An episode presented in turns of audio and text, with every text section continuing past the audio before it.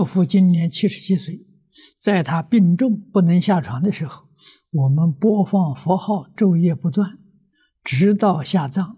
他老人家有时要跟着念，咽气的时候告诉他念阿弥陀佛，老人点头。大约过了十几分钟，老人断气。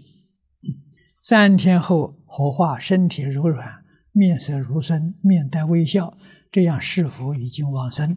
晚辈还能做些什么？那么这些瑞相呢，可以证明他走的时候很安详，没有恐惧啊。那么照佛经里面的说法呢，他不会堕恶道啊，这是肯定不堕恶道，不堕恶道。